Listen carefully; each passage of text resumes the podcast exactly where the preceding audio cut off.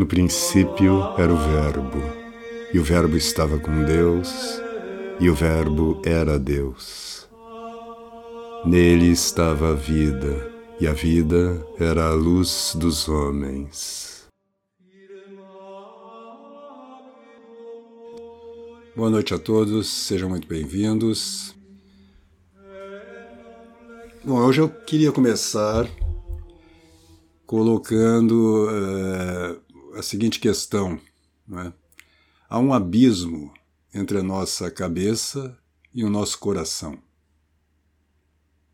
E é uma coisa que hoje em dia as pessoas não percebem mais.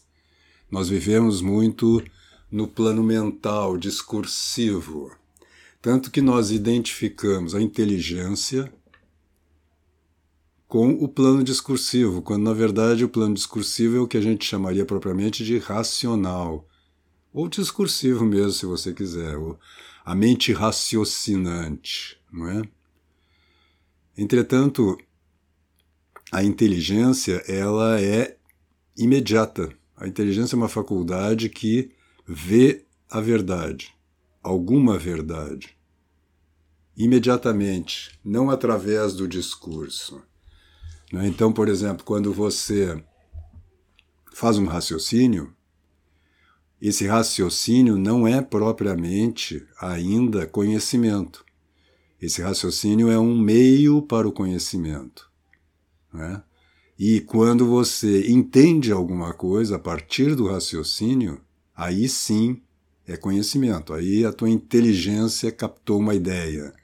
Nós falamos sobre isto essa semana já, sobre as ideias e a captação de ideias, e nós vamos voltar várias vezes aqui a isto porque este é um dos temas fundamentais, me parece, para a nossa meditação no mundo contemporâneo, tanto para as pessoas em geral quanto para os artistas, porque ao longo do século XX, a ideia de forma foi gradativamente desaparecendo do nosso horizonte. Eu falo da cultura em geral, não é? Isto remonta ao século XIII, XIV, a origem desse problema remonta ao século XIII, XIV, com o surgimento do nominalismo. Né? É, nós tratamos já em algumas aulas lá no, no Espaço Convívio, né? no curso A Tradição Cristã, sobre isto.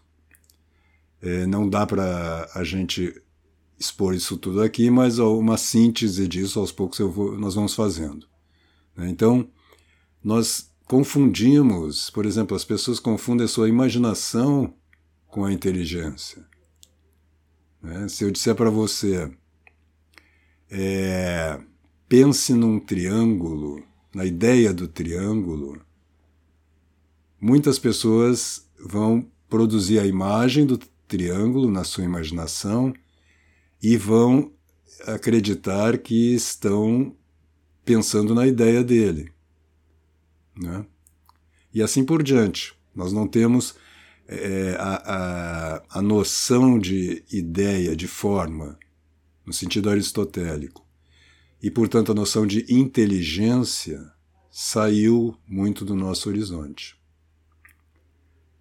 Eu dizia, há um abismo entre a cabeça e a inteligência. A gente poderia dizer que a cabeça é simbolizada pela lua, a mente raciocinante, e a inteligência pelo coração, pelo sol, a inteligência solar. A mente é lunar. A mente é como a lua, ela está sempre. Né, o raciocínio é uma espécie de ciclo que, quando se fecha, eu tenho uma intuição intelectual, né? Então eu, eu como que cerco um problema. Quando a gente medita, a gente está fazendo isso. Né? Eu pego um tema, por exemplo, o amor, e começo a meditar sobre o que é o amor. Né? E começo a raciocinar sobre isso. Bom, amor é doação, né? é generosidade, amar alguém é afirmá-lo na sua individualidade, no seu próprio ser, não é? enquanto ele é, e assim por diante. Você veja que são ideias, mas que eu vou traduzindo em palavras, em discurso. Não é? E o discurso, as palavras não são a ideia, elas são signos, elas são símbolos, ref, né? referentes. Referentes não, é, é, é referentes. Ela está apontando para uma realidade, mas ela não é nem a realidade e nem a ideia, ela é o signo da ideia.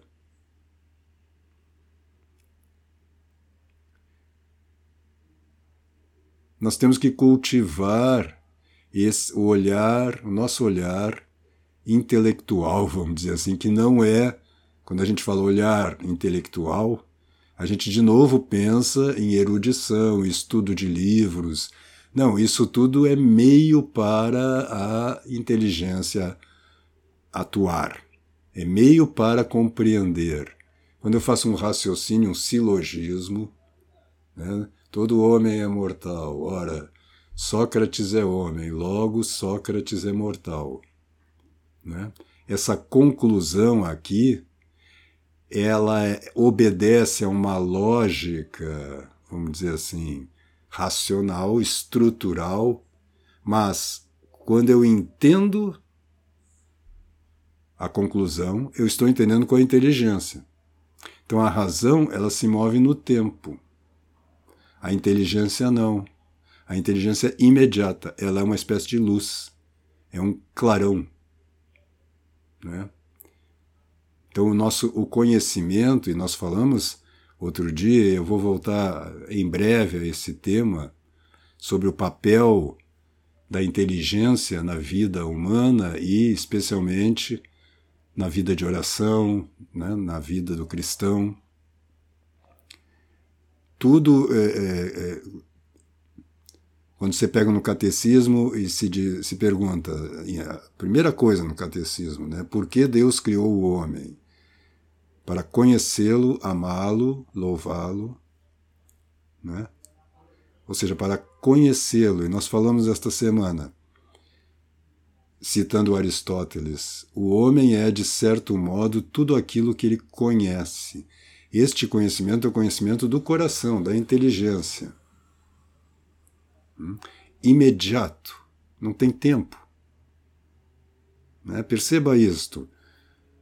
Quando, por exemplo, alguém está explicando para você um teorema, teorema de Pitágoras, né? o que, que acontece? Você faz uma espécie de meditação, né? um raciocínios em torno. A pessoa que está explicando, ela te mostra, compara, né? É,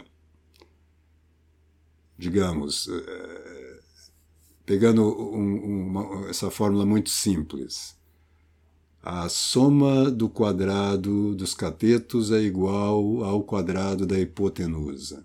Isso é só uma afirmação. Nós não sabemos se é verdadeiro ou não. A não ser que você já tenha estudado o assunto. Né? Então, Aí você vai o quê? Você vai pegar o triângulo, você vai fazer um desenho geométrico, pegar um, fazer um retângulo, cortar ele na diagonal, mostrar o triângulo retângulo, e você vai demonstrar aquele raciocínio, demonstrar a verdade daquela afirmação. E o aluno está lá raciocinando com você e tentando entender, não é isso? Quando a gente estudou isso, né? A gente faz isso. Eu vou tentando entender. Aí, de repente, eu entendo o todo do raciocínio, o todo daquele discurso. E aí, pum, acende uma luz. Aí eu inteligi.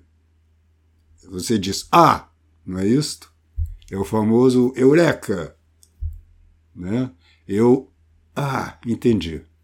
E isso acontece imediatamente, não é assim, ah, eu estou entendendo. Não, não tem tempo. A inteligência é imaterial, ela está em si mesma fora do tempo. Nós não estamos fora do tempo. Então, esse ato da inteligência acontece em algum momento da nossa vida. em algum momento do tempo, mas ele em si mesmo é atemporal. Toda vez que eu entendo alguma coisa, eu estou a entendendo numa dimensão minha que não está submetida à ordem do tempo.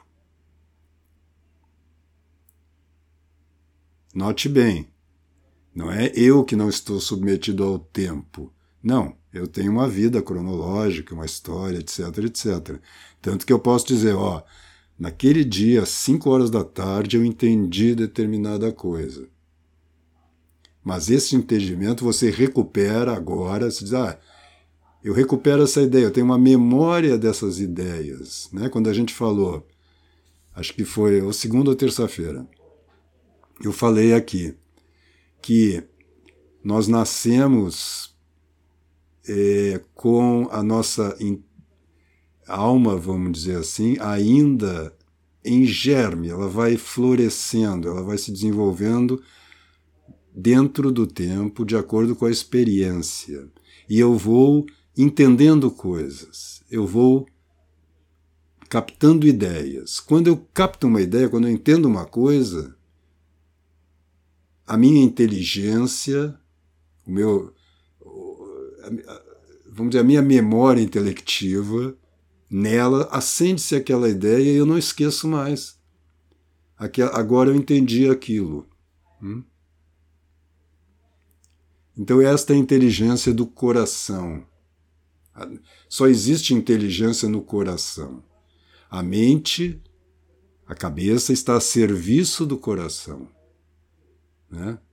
Estou falando do coração do ponto de vista do intelecto, porque ainda você pode dizer, bom, coração também é o centro do amor. É, coração é um símbolo do centro do seu ser.